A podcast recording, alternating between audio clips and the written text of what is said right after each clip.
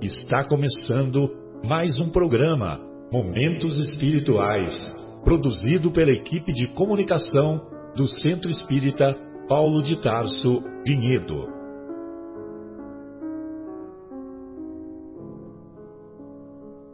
Se guardas contigo o estigma do sofrimento, indagando pela solução dos velhos problemas do ser e da dor, se percebes a nuvem que prenuncia a tormenta e o vórtice traiçoeiro das ondas em que navegas, vem conosco, estudemos a rota de nossa multimilenar romagem no tempo, para sentirmos o calor da flama de nosso próprio espírito a palpitar e morredouro na eternidade, e acendendo o lume da esperança, perseveremos juntos em exaltação de alegria que Deus, o Pai de infinita bondade, nos traçou a divina destinação para além das estrelas. Bem, amigos, então iniciamos o, o programa Momentos Espirituais, programa produzido pelo Departamento de Comunicação do Centro Espírita Paulo de Tarso, aqui de Vinhedo. Hoje estudaremos na primeira parte o capítulo 10 de O Evangelho segundo o Espiritismo, o capítulo que fala sobre a misericórdia, sobre o perdão, sobre o julgamento, o não julgueis para não ser julgados. E na segunda parte iniciaremos o estudo do capítulo 6, Peregrinações e Sacrifícios. E, inclusive, é o capítulo que aborda a segunda viagem missionária de Paulo de Tarso. Muito bem. É, hoje estamos na companhia da nossa querida Adriana, do nosso Fábio e do nosso Mauro. Como nós estamos em poucos hoje, então por isso que eu estou citando, né? Normalmente nós estamos em, em um número maior, então, só para citar, lá vai metade do tempo. Bem, então hoje nós vamos abordar o, um item do Evangelho que se encontra lá no capítulo 7 das anotações do evangelista Mateus e os capítulos 5, 6 e 7 do Evangelho de Mateus, eles compõem talvez a mais bela sinfonia escrita é, na história da humanidade, que é o Sermão do Monte. Lógico, dizemos mais bela sinfonia, porque um dia nós seremos espíritos de alta hierarquia e nós é, seremos capazes de reconhecer na acústica dessas palavras, né, é, notas harmoniosas que compõem esse Sermão do Monte. Mas lá no capítulo 7, desde o versículo 1, nós vamos encontrar as seguintes palavras do Mestre: Não julgueis para que não sejais julgados, pois com o juízo com que julgais, sereis julgados, e com a medida com que medis, sereis medidos. Por que vês o cisco no olho do teu irmão e não percebes a viga, a trave no teu olho? Ou como dirás ao teu irmão: Deixa que eu retire o cisco do teu olho e eis a viga no teu olho? Hipócrita, retira primeiramente a viga do teu olho, e então verás em profundidade para retirar o cisco do olho do teu irmão. Não deis o que é santo aos cães, nem lanceis vossas pérolas diante dos porcos, para que não venham a pisá-las com seus pés, e voltando-se, vos despedacem. Bem, é, então nós vamos reconhecer que Jesus combateu com veemência ao longo de sua trajetória dois tipos de comportamento que ainda insistimos em praticar. O primeiro é a hipocrisia, que em várias passagens ele combateu com veemência. Todos nos recordamos da, daquela passagem, daquela passagem do fariseu e do publicano orando lá na sinagoga. O fariseu batia no peito, agradecendo e dizendo que ele não era como o publicano que estava do seu lado, que era um pecador, que era um homem de má vida. Por sua vez, o publicano, que era um, cobra, um cobrador de impostos, inclusive dos irmãos judeus, e para enviar para os romanos, o publicano também batia no peito, só que ele, ele pedia perdão pelos seus atos e ele não tinha coragem de erguer o olho para dirigir o seu olhar a Deus. Então, em várias passagens, Jesus combateu com veemência a hipocrisia. E o outro comportamento que ele sempre combateu foi o, o comportamento oriundo do crime. Não, isso não significa que ele que ele virou as costas para o criminoso. Pelo contrário, ele sempre estendeu mãos generosas para o criminoso. Mas ele nunca compactuou com o crime.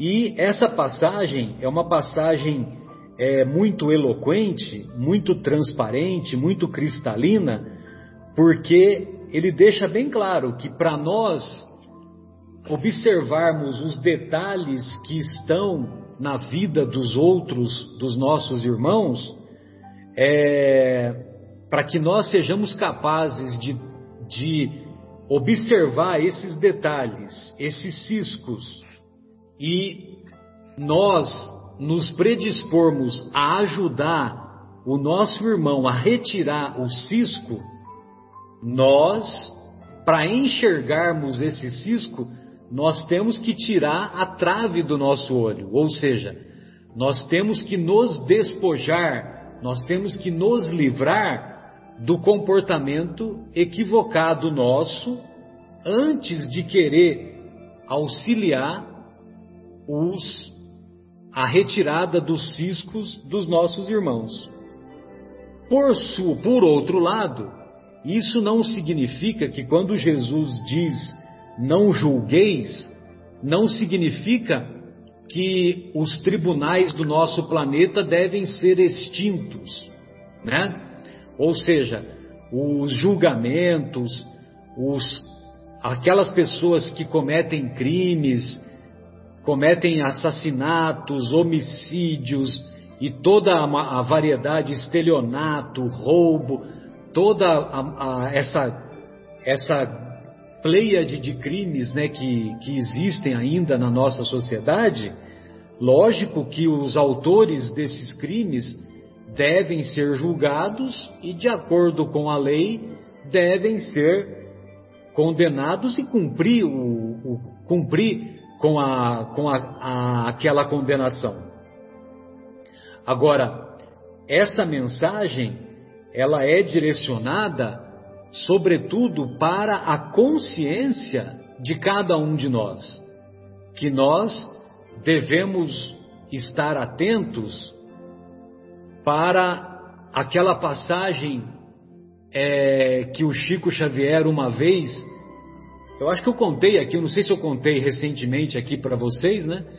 Mas eu estou me lembrando agora eu, uma passagem que o Chico Xavier ele tinha o costume de visitar uma penitenciária que ficava lá nos arredores de, de Uberaba e numa determinada ocasião ele acompanhado de alguns amigos ele vira-se para o carcereiro e pergunta: Amigo, quantos de nós somos aqui Vocês se lembram dessa história ou não?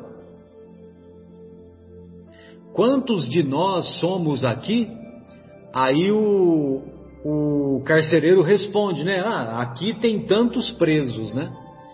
Muito bem, aí depois que terminou a visita, depois que terminou a visita, lá, já lá no, no grupo espírita da prece, ou na comunhão espírita cristã, eu não lembro em que ocasião que em que ocasião que ocorreu esse fato exatamente, porque lá em Uberaba o Chico primeiro frequentou a comunhão espírita cristã e depois o grupo espírita da prece. E, e aí então o Chico foi abordado pelos amigos que o acompanharam lá na visita à penitenciária e, e os amigos falaram: Mas o Chico, por que, que você perguntou para o carcereiro quantos de nós somos aqui?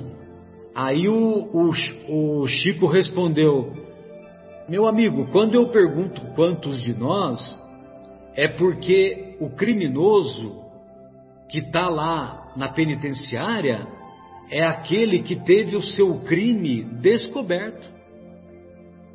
É aquele que teve o seu crime descoberto.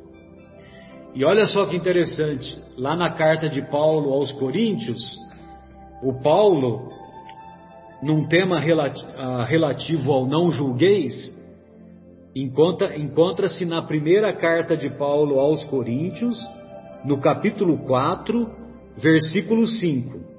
Ele diz assim: Não julgueis prematuramente antes que venha o Senhor. Ele, o Senhor, porá às claras o que está oculto nas trevas e manifestará os desígnios, os objetivos dos corações. Então, cada um receberá de Deus o louvor que lhe for devido. Então, é, só repetindo, né? Ele, o Senhor, porá às claras o que está oculto nas trevas e manifestará os desígnios dos corações. Ou seja, a boca fala do que está cheio o coração. Onde está o seu interesse, aí está o seu coração. Então, vale a pena nós estarmos atentos com essa recomendação, com essa, é, mais do que recomendação, né? Essa ordem de Jesus, só que é uma ordem é, envolvida por muito carinho, né? Então, não julgueis para que não sejais julgados. Porque com o juízo que, com que julgais, sereis julgados, e com a medida com que medis, sereis medidos. Ô Adriana, gostaria de ouvi-la, querida. Boa tarde a todos. É, obrigada pela oportunidade de poder participar com vocês mais uma vez. E é, eu trouxe aqui um.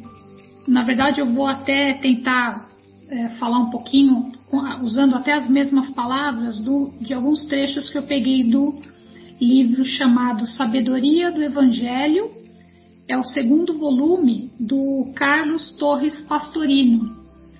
Os nossos amigos podem também conseguir uh, na BV Espírita, no site, conseguem baixar ali o livro PDF e tem ali umas reflexões muito boas sobre várias partes do Evangelho.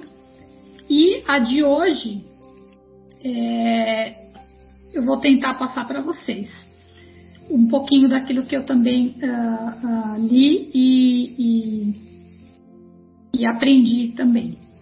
Então fala que é comum na nossa humanidade é, que a gente julgue né, os nossos companheiros de viagem, né? Ele fala já, já ali chamando atenção, né? São os nossos companheiros de viagens, né?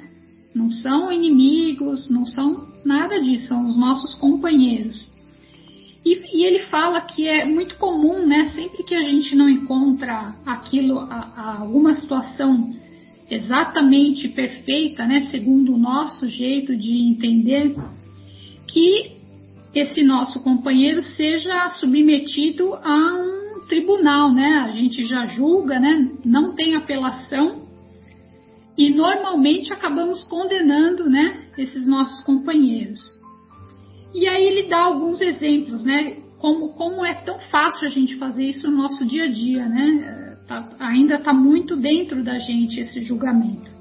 Então ele fala, né, que apesar da gente aceitar como natural, algo natural, né, o amor que a gente sinta por alguém, quando a gente vê outro alguém é, amando, né, às vezes até alguma outra pessoa, a gente julga também, a gente, a gente acha normal para a gente, né? Mas é natural para aquilo que nos serve, mas muitas vezes para os outros a gente vai lá e faz o julgamento. Outra situação que é muito comum também é a gente sempre acha que a gente, a gente acha que a gente não tem obrigação de ajudar os outros, né? Não é nossa obrigação ajudar os outros. Mas quando a gente vê algum companheiro nosso de viagem não ajudando, a primeira coisa que a gente faz é julgar eles mais uma vez, né? Ou seja, nas mesmas circunstâncias que a gente se coloca isento de obrigação, o outro tem obrigação. Outra situação é a gente acha, às vezes, alguém pede um favor para a gente, a gente acha um abuso, né? E muitas vezes, se a gente for, nem, nem precisa voltar muito atrás. A gente percebe que a gente também acabou de fazer aquela mesma situação, pedindo favores, e aí já não é mais um abuso. Mas aquele que pediu, a gente julga como sendo uma pessoa que é, abusou né, do, do, favor. E assim por diante. Né? Então ele fala que uh, muitas vezes são julgamentos precipitados que só olham para aquela situação externa, né? A gente nunca olha primeiramente para dentro da gente. Muitas vezes, né, são julgamentos que são maliciosos, alguns até são temerários, né? Dá até medo de como a gente julga, né?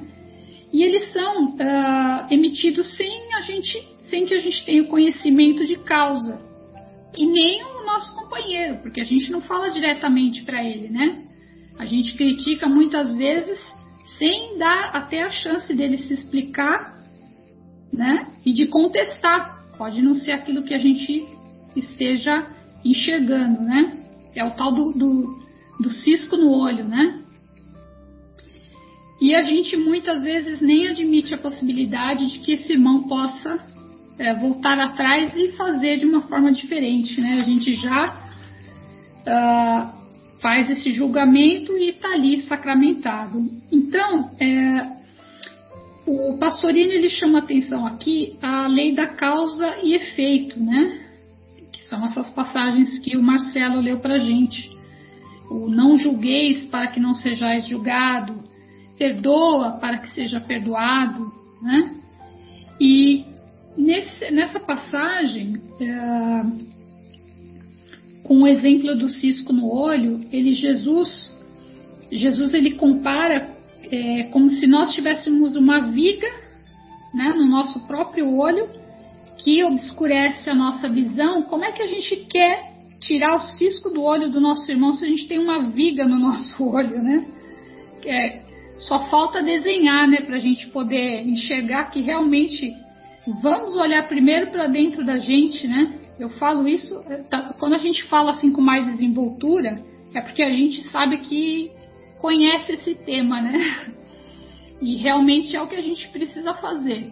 Olhar para dentro da gente, ao invés de ficar olhando para os defeitos dos outros, né? A gente já tem tanto defeito para tentar corrigir, né?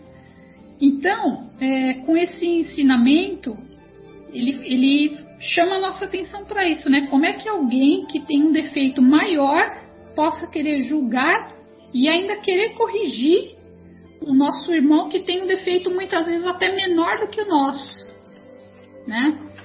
Então, para que a gente consiga primeiramente olhar para nós mesmos em primeiro lugar, corrigir a nós mesmos.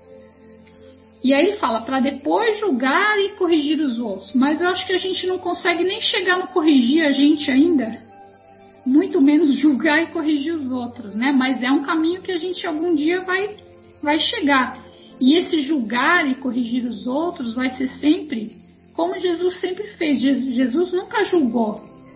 Jesus nunca quis corrigir os outros mostrando o defeito que eles tinham e deixando aquela criatura numa situação que ela não conseguisse se reerguer. Foi sempre com amor, com um ensinamento que a própria pessoa viu que ali ela tinha um apoio e não um acusador, alguém que estivesse julgando, ao contrário, né? Um irmão maior que estivesse dando a mão para que ela levantasse. E na passagem de Lucas, nesse mesmo sobre esse mesmo tema, né, no capítulo 6, nos versículos 41 e 42, o Lucas ele ainda acrescenta mais um ponto que é para que, que depois de reforçar que a gente não deve julgar, que a gente não deve condenar, para que a gente não, não seja também condenado. E isso tem que ser evitado, né? Por quê? Porque isso é, um, é o fruto da nossa vaidade. Porque a gente sempre tem a tendência de se colocar numa situação onde a gente se acha melhor, superior, né? Com menos defeitos do que o outro, né? A gente sabe que tem defeito, mas é sempre menos do que os outros, né? E, e todos esses é, é, essas condenações elas trazem para nós e para os nossos irmãos também consequências que o pastorino coloca aqui uma palavra que é verdade, né, que são desastrosas, porque nós acabamos é, quando a gente emite esse julgamento, a gente além de ser injusto, é, ele também gera é, criação de formas mentais, né? Ou seja, o pensamento ele cria. Então a gente está ali emitindo pensamentos negativos, deixando essa atmosfera não só é, circulando o nosso íntimo, né, o nosso coração, mas também a gente envia para esse irmão esse, esse, essas, esses sentimentos, esses julgamentos. Então, por isso que ele fala aqui que traz consequências desastrosas. E esse ensinamento, ele traz para a gente essa situação realmente que a gente tem que é, cuidar de olhar para nós em primeiro lugar, não julgar os outros, né, porque a gente não sabe quais são as causas de quantas e quantas vidas passadas, né, ou até mesmo dessa existência, além das ocultas, né, que o Marcelo falou aqui também que levam a gente e também aos nossos uh, irmãos a termos determinados comportamentos. Então são é um, todo mundo tem uma luta, né? Interior muito grande para poder travar, para que a gente seja uma pessoa melhor. E todos estamos uh, buscando ser melhores, né? Por isso que esse julgamento ele não pode acontecer e a gente tem que evitar a qualquer custo. Então, a nossa obrigação individualmente é colocar a nossa própria personalidade numa linha reta, para que a gente possa progredir em paz.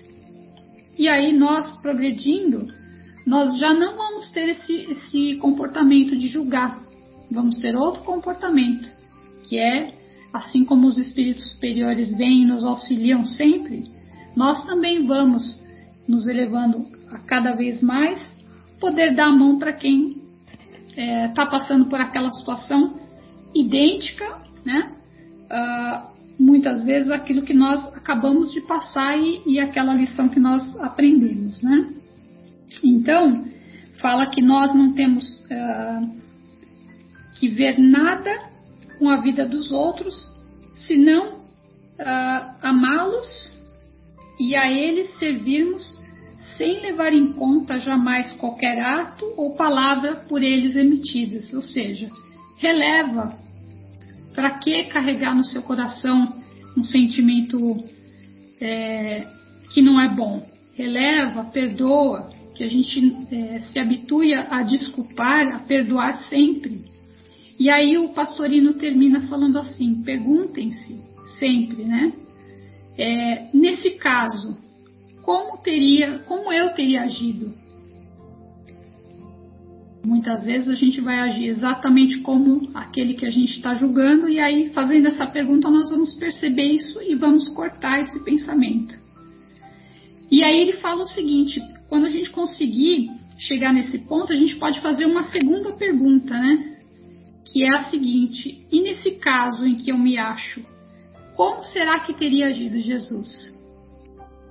E aí sim a gente vai perceber que a gente pode ir muito mais além e pode, é, com certeza, transformar o nosso comportamento totalmente e, e, primeiramente, nos auxiliar e seguir auxiliando é, o nosso próximo. Né? Então, essas reflexões do, do pastorino, eles trazem essas reflexões que fazem com que a gente reflita e reflita mais e julgue menos. Eu acho que é isso. Sempre podemos fazer algo mais, né? Sim, sim. Muito bom. E aí, Maurão, gostaria de ouvi-lo, querido. O que, que você separou aí para nós a respeito do argueiro e a trave no olho? Então, mais uma vez, um forte abraço a todos, os amigos que estão aqui ao nosso lado comentando o Evangelho de Jesus e aos amigos que estão nos ouvindo pela, pela rádio. Então, eu, eu queria começar a reflexão fazendo uma pergunta para nós mesmos, né, para o nosso íntimo. Por que será que é tão fácil a gente julgar os outros e é tão difícil de a gente enxergar os nossos erros? A gente tem olhos de águia, né? Olhos bem afiados para enxergar o defeito dos outros, mas para enxergar os nossos defeitos é tão difícil. Será que não seria o nosso orgulho, que é um, é um, defeito, é um defeito que nós temos talvez há milênios, né? E que acaba bloqueando a nossa visão para os nossos erros. E aí a gente se sente feliz e se compraz em, em apontar o erro do alheio, ao invés de, de a gente enxergar esses erros com, com misericórdia, né? Então, é, se a gente começar a pensar. Ô Mauro, só para lhe ajudar, mas não, não perca o seu raciocínio, viu? Pois não. É, que nós temos o mau hábito de sermos rigorosos com o comportamento alheio e indulgentes com o nosso comportamento. Então, quando os outros erram, a gente fala assim: é, Fulano fez uma burrada, né? E quando nós erramos, aí a gente fala: olha, foi um equívoco, né? A gente até muda, né? O, a, a, o vocabulário, entendeu? Verdade. Então somos rigorosos com os outros e indulgentes conosco mesmos, né? E deveríamos o contrário, né? Perfeito. E, e aí eu, eu, me lembro o seguinte, né? Nós somos espíritas cristãos, então é, não somos melhores do que ninguém. Mas a gente teve a, a felicidade de nessa existência ter encontrado no nosso caminho uma doutrina que nos dá um certo direcionamento que talvez outras religiões, por inúmeros motivos, resolveram seguir por um caminho diferente, né? Não digo que são caminhos errados, mas são caminhos diferentes.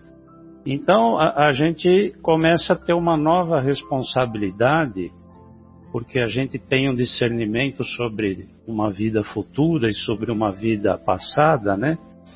E, e que nos leva a certas reflexões. Se a gente está no mesmo caminho que os nossos irmãos, será que quando a gente julga esse nosso irmão, Será que eles já não passaram por tentações que nós não passamos? Será que as provações que eles estão passando, será que a gente já não passou ou vai passar futuramente?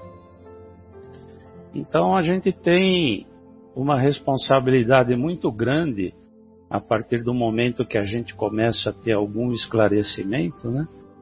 de, de discernir sobre o que a gente está fazendo de correto e o que a gente está fazendo de errado e sobre o que o irmão está fazendo de errado.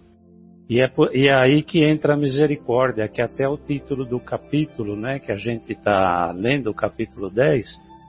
Então, quando Jesus fala bem-aventurados misericordiosos, então a gente tem que enxergar o, o erro alheio, digamos assim, de uma forma um pouco diferente e refletir o porquê que ele está fazendo determinadas coisas, se nós provavelmente já fizemos ou iremos fazer. Então, quando Jesus fala lá no, no capítulo 7, né, está no versículo 3 a 5, ele fala: Hipócrita, tire primeiro a trave do teu olho, e então verás como tirar o argueiro do olho do teu irmão. Vê que ele, ele usa uma palavra bastante forte, né? Ele fala hipócrita, que eu imagino que ele tenha usado essa expressão forte para nos chamar bastante atenção sobre isso, que é uma coisa bastante grave, digamos assim. E, então ele está dizendo que a gente tem que conhecer as dificuldades e as provas pelo que os outros estão submetidos, e é aí que entra a misericórdia. Então, é, eu também peguei o trecho aqui do capítulo 6, do versículo 36, onde ele, que, é, que é escrito por Lucas, ele fala: Sede misericordiosos como vosso Pai também é misericordioso. E uma coisa que, que eu também acho interessante é que a gente não pensa muito sobre a palavra misericórdia. Normalmente, quando a gente fala em misericórdia, vem à cabeça, pelo menos na minha cabeça, a, a palavra pena, né? Então a gente entende muito a misericórdia como uma pena. Então, quando a gente pede ao Pai que seja misericordioso conosco, a gente no íntimo está pensando que Ele tenha pena de nós e que e nos compreenda, né? Mas se a gente se a gente olhar lá no, no, no dicionário a gente vai ver que a palavra misericórdia ela tem um outro significado que não só a pena, mas ela tem a, o significado de compaixão pela miséria alheia, indulgência e perdão. Então é, eu acho que é importante a gente refletir sobre a palavra misericórdia. Então a, a, a misericórdia vai ser sempre uma compreensão e o amor em todas as circunstâncias da vida. Eu peguei aqui um trechinho do livro Comentários do Evangelho segundo Lucas, já que eu me referi a Lucas aí no capítulo 6, que é, é, é o Evangelho por Emmanuel. E ele, eu vou ler aqui para vocês para não perder o sentido. Então, é, Emmanuel, quando comenta essa frase do, de Lucas, ele diz o seguinte: A misericórdia será sempre a compreensão e o amor em todas as circunstâncias da vida. Deixe que a misericórdia te ilumine o coração e segue em teu próprio caminho, auxiliando sempre. Compadece-te dos infelizes. Não lhes conhece os problemas desde o princípio. Compadece-te dos afortunados. Desconheces que provações as terão pela frente Compadece-te dos maus, eles ignoram as consequências dos próprios atos nos sofrimentos que o esperam. Em todos os problemas do caminho que a divina providência te deu a, per a percorrer, usa a misericórdia e, acerta e, e acertarás. Então, na, na nossa. Eu pensando um pouco sobre isso que Emmanuel fala, porque na nossa condição de espírito ainda imperfeito, é fácil a gente agir de forma a, a, a, a, não reconhecer os nossos defeitos. Por isso a gente tem essa tarefa evangélica que Jesus nos coloca, que não é uma recomendação que ele faz, mas sim é uma obrigação que a gente tem a gente precisa se lembrar que ele chama de hipócrita quem assim não precede. E eu peguei aqui uma parte, eh, quando a gente fala de, de discernir dos, dos, erros, é uma coisa que está escrito já lá no, no Antigo Testamento. Se a gente for verificar o Salmo 19, no capítulo 12, é, o profeta fala assim: é muito difícil ao homem discernir seus próprios erros. Numa outra tradução desse mesmo salmo, está escrito assim: quem pode discernir seus próprios erros? Então, isso nos remete a, a uma reflexão que a gente precisa se preparar, se modificar internamente e estudar um pouco mais o Evangelho de Jesus. É, como eu me referi aqui ao Velho Testamento, tem uma, uma história do rei Davi, que está no livro 2 de Samuel, no segundo livro de Samuel, no capítulo 12, que é bem interessante, vou procurar contar essa historinha meia rápida, que, que é bem como a gente se comporta. Então, lá no, em Samuel 2, capítulo 12. É a da conta, ovelha, não é? Isso, é exatamente. sensacional, muito bom, bem então, lembrado, bem colocado. Então eu vou contar essa historinha, tentar resumir ela aqui. Eu até fiz umas anotações para não ficar muito longa a história. Então Davi, apesar de ser um profeta, né, também cometeu muitos erros, como nós cometemos muitos erros, né? Exato. E, então Davi se apaixona por, por Betsaba. Tem uns que falam Betsabá ou Betsaba, que era, ela era casada com um oficial do seu reino, que é o nome dele, Urias. E, mas então Davi, como se apaixona por Betsaba, ele comete um crime, ele mata Urias para ficar com a sua esposa, Betsaba. E ele, ele não tinha... mata diretamente, né? Ele faz com que ele vá para frente de batalha, né? E, e ele indo para frente de batalha aumentaria o risco dele morrer, entendeu? E foi o que aconteceu, né?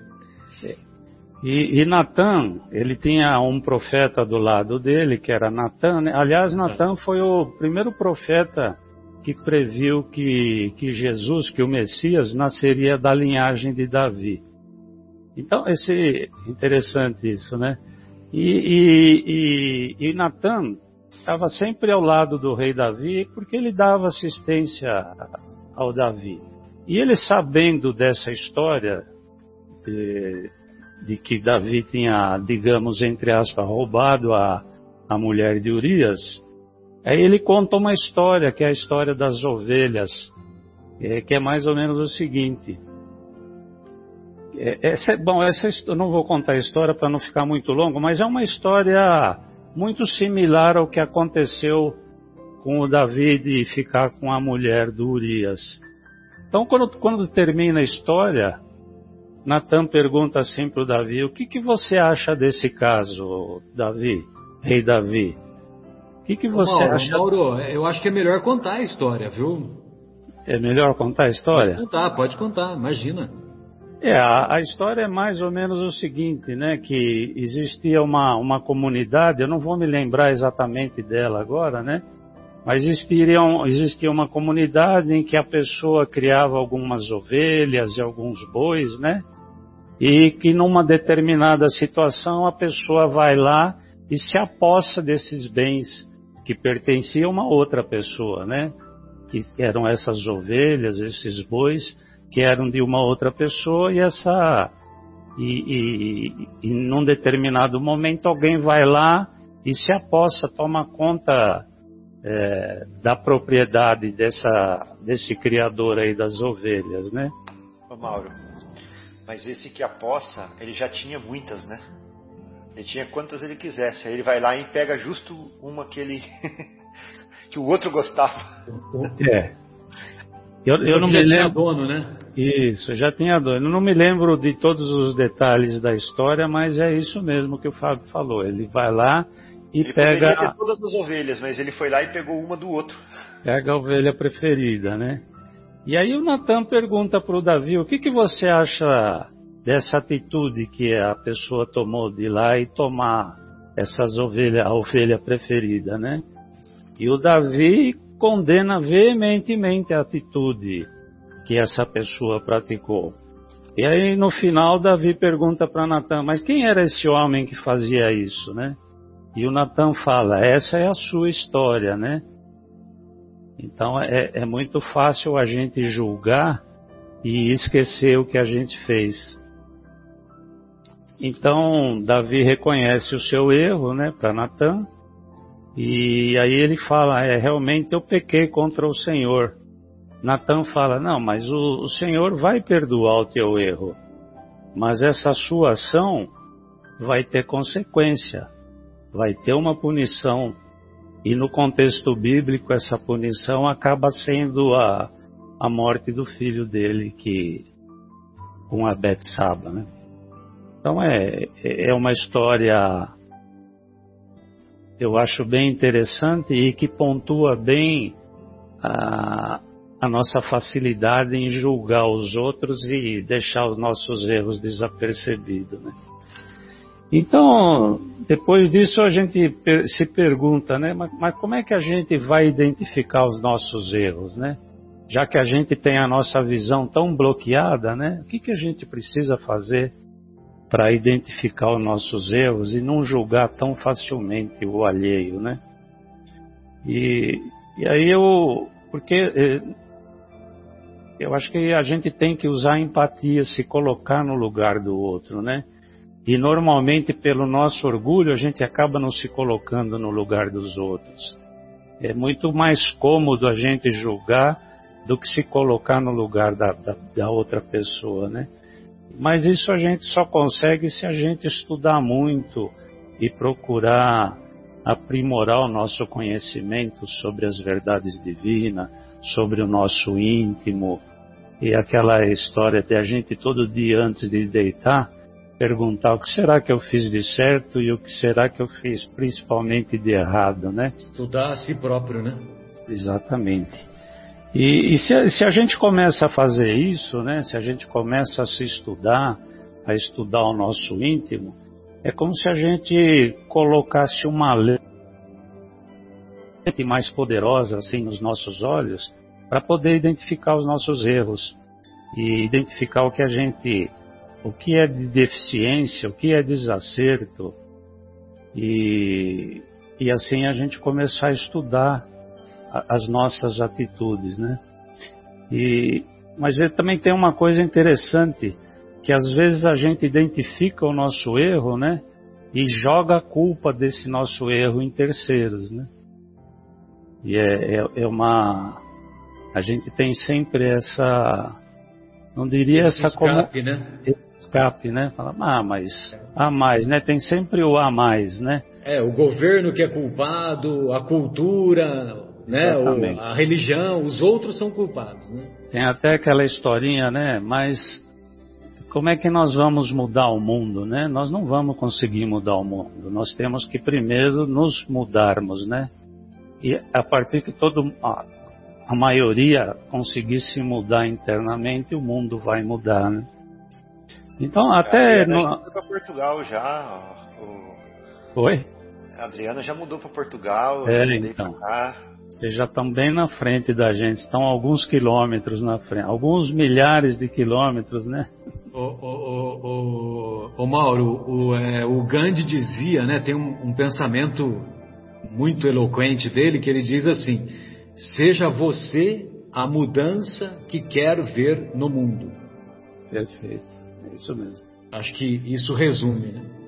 Quando a gente fala de colocar a culpa nos outros, né, que é mais fácil, tem até na história mitológica lá de Adão e Eva, que depois que eles comeram do fruto proibido, né, aí a, Deus pergunta para, mais ou menos assim a história, quando Adão é chamado à responsabilidade de ter comido o fruto proibido, ele coloca a culpa na Eva, né? E quando Eva é chamada à responsabilidade porque comeu o fruto proibido, ela coloca a culpa na serpente. Então é a gente tem essa tendência é, encravada no nosso íntimo que é, é muito fácil a gente julgar e é muito fácil a gente colocar a culpa dos nossos erros nos, nas outras pessoas. Então, a, só, só para terminar, né? Então, o que a gente tem que fazer é continuar a nossa tarefa, continuar estudando, continuar lutando para corrigir os nossos defeitos e termos misericórdia para com os nossos irmãos e não julgá-los e procurar auxiliá-los nas falhas que eles cometem, né, que nós todos cometemos. É como, como Kardec diz logo no início desse capítulo do Evangelho, né, que a gente tem que tratar com delicadeza o amor próprio e a fraqueza do adversário, mesmo quando a culpa for inteiramente dele. Então é a reflexão que eu queria fazer sobre esse, sobre esse trecho aí do argueiro e a trave no olho é, é, é isso aí. Ô, ô Fábio, eu, é, só assim para ficar, para preservar as palavras daquilo que o Mauro falou e que se encontra lá no Samuel, eu vou ler aqui a, o que o profeta Natan falou pro, pro Davi, viu, Mauro? Então é assim, ó, havia dois homens na mesma cidade, um rico e um pobre. O rico possuía ovelhas e vacas em grande número. O pobre nada tinha senão uma ovelha, uma pequena ovelha que ele havia comprado, que ele tinha criado. A ovelha cresceu com ele e com os filhos. A ovelha comia do pão, bebia da taça dormia no colo, a ovelha era como a sua filha, do homem pobre. Um hóspede veio à casa do homem rico. Esse homem rico não quis tirar uma das suas ovelhas ou de suas vacas para servir ao viajante. Ele não quis tirar, não quis fazer uso do, do, do seu rebanho, né? Rebanho. De uma unidade do rebanho. Ele tomou a ovelha do pobre, então ele pegou a ovelha do pobre e preparou para sua visita, né, para aquele hóspede, né? Aí o Davi, o Davi ficou encolerizado com esse homem, né? E disse a Natã: Pela vida de Yahvé, quem fez isso é digno de morte. Devolverá quatro vezes o valor da ovelha por ter cometido tal ato e não ter tido piedade. Natã disse a Davi: Esse homem és tu. Esse homem és tu, Senhor. Essa história é forte, né? É. Para a gente pensar. Obrigado aí, Marcelo, legal. por contar a história direitinho aí, que a minha foi meio truncada, mas. Não, e obrigado porque, a, porque você deu a referência, né? Aí eu, eu tô com a Bíblia de Jerusalém aqui do lado e, e achei. E coube Legal. direitinho, né?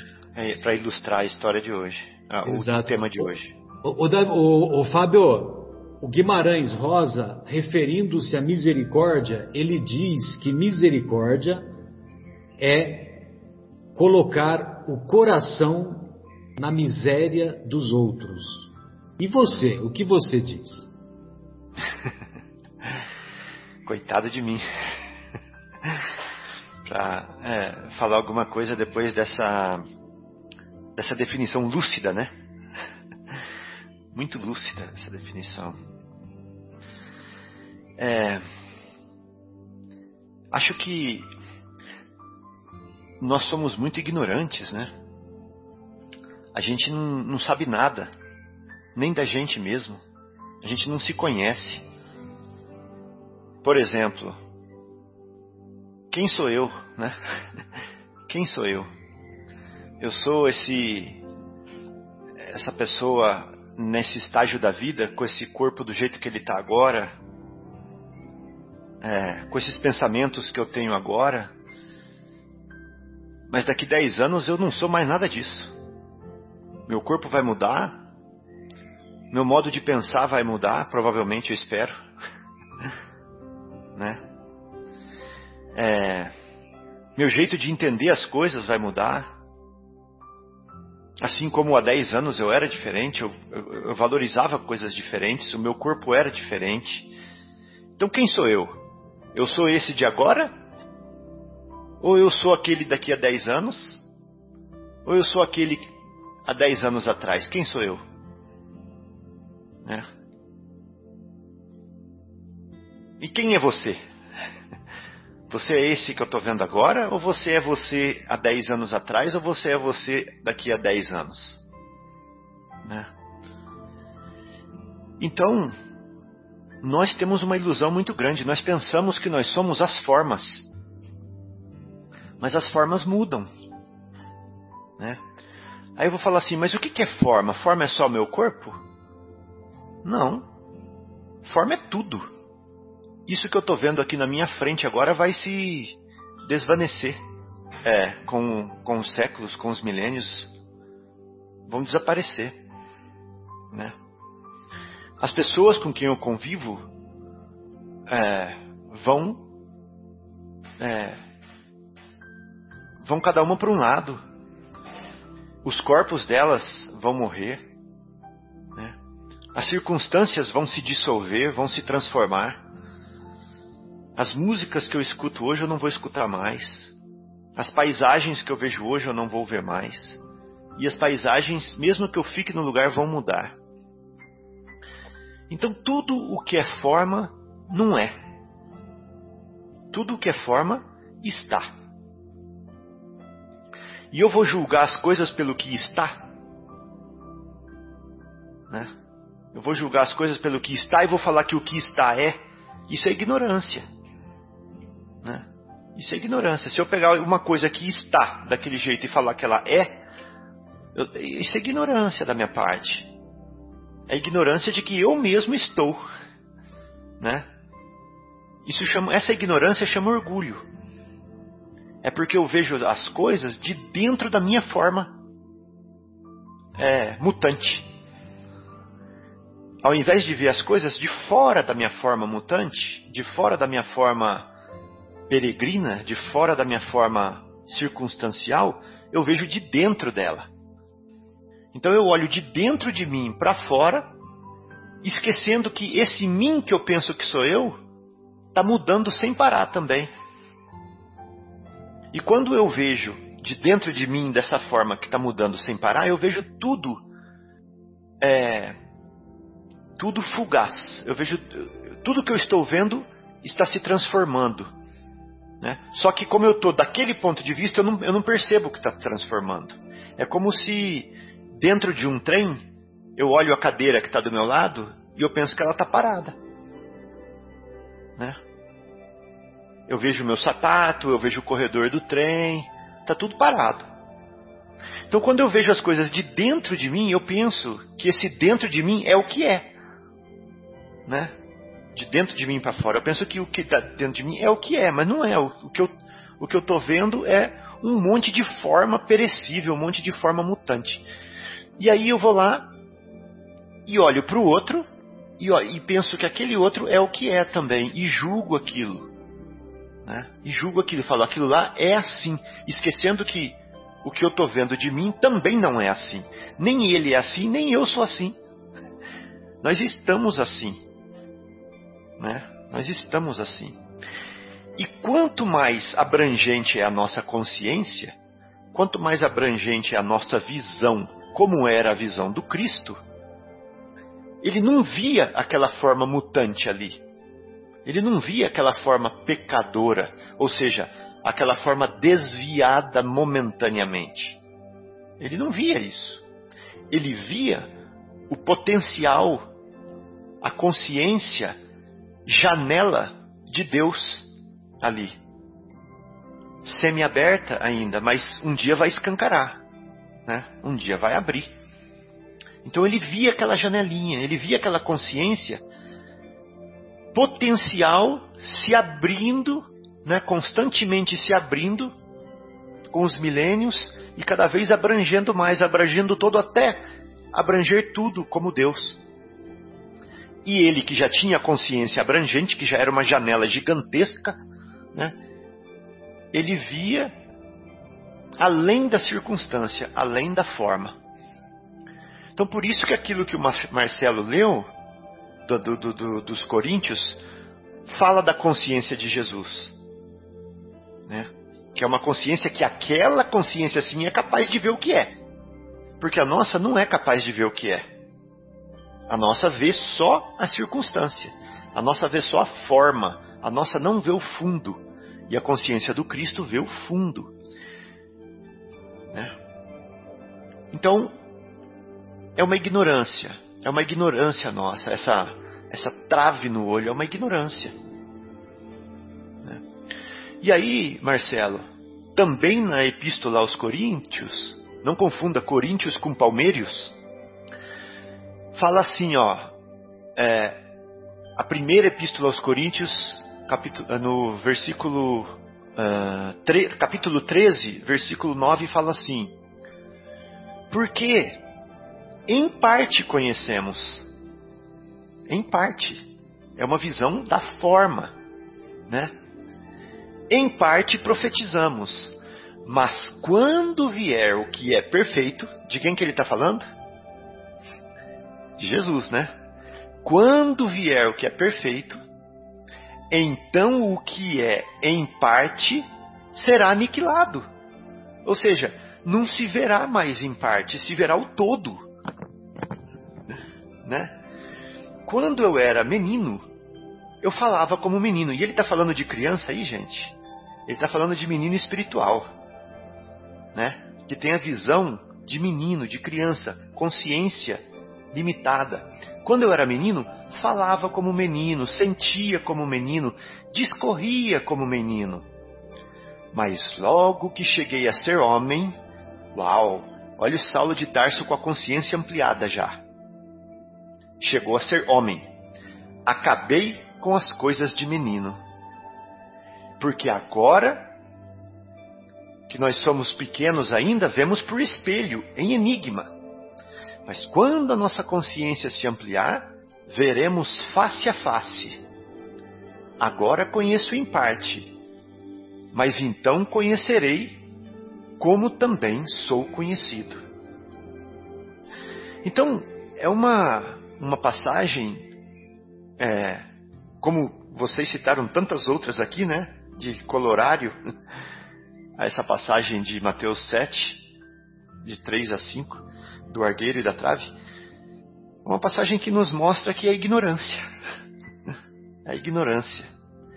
Mas que, pelo menos, quando nós nos damos conta de que nós estamos vendo com a trave, com a viga no olho, porque nós somos ignorantes, vendo por dentro, de dentro das nossas formas, então a gente sai de dentro de nós, de dentro da forma, e entra no domínio do espírito. Aí é diferente.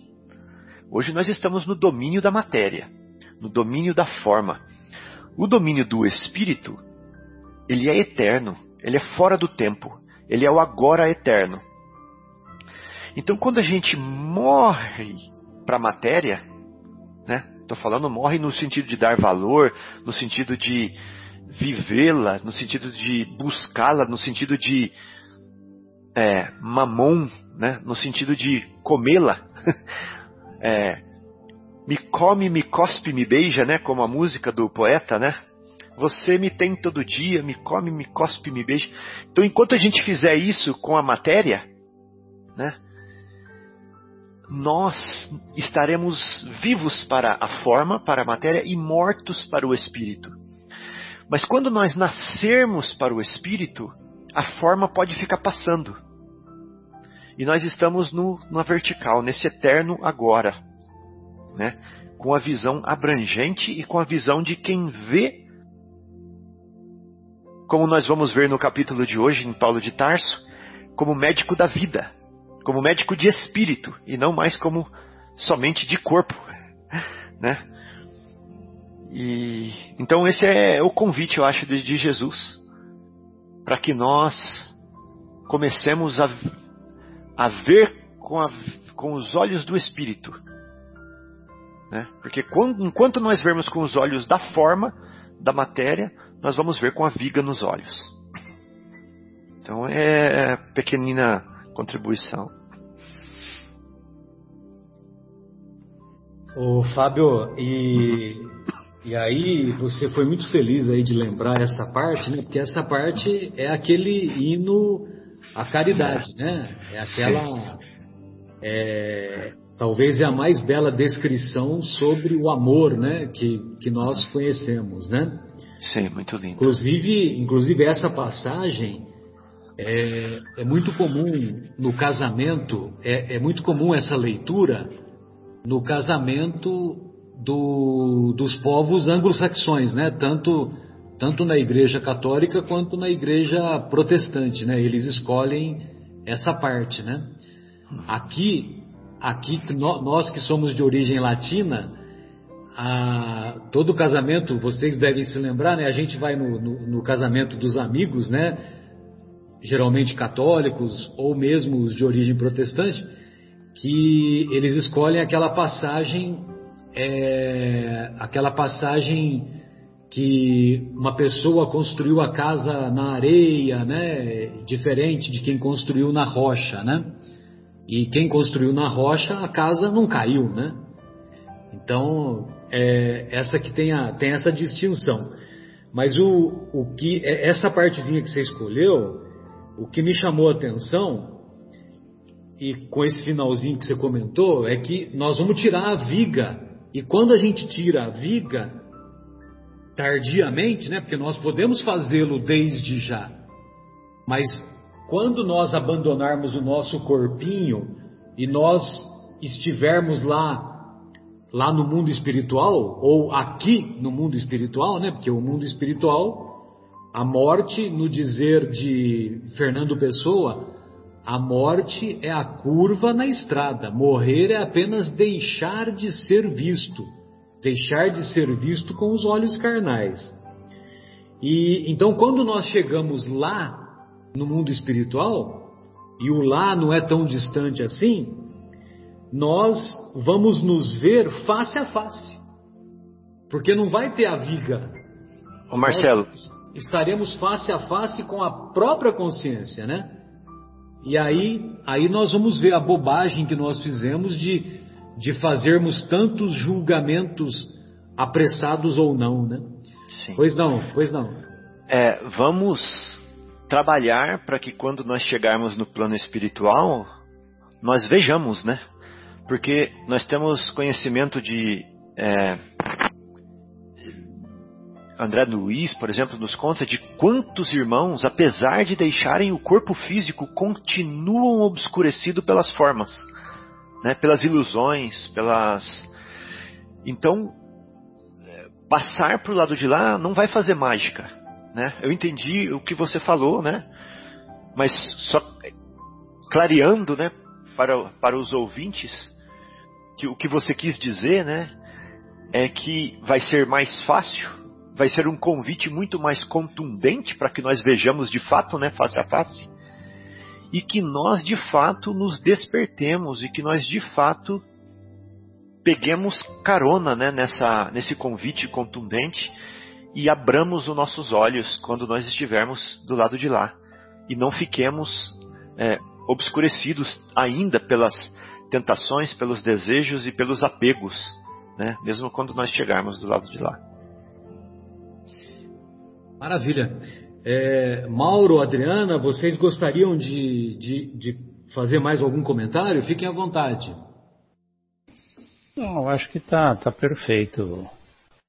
O, o Fábio Agora... fechou com chave de ouro aí, é, o que a Adriana Fabião... começou, então. Fabião foi lá, só... no, foi lá no, no capítulo 13 da carta aos Coríntios, né? A primeira. Agora é só executar. Exatamente. Só colocar em prática. É só pregar o evangelho o tempo todo. Exatamente. Falar menos e fazer mais. A Aliás, todo, tá...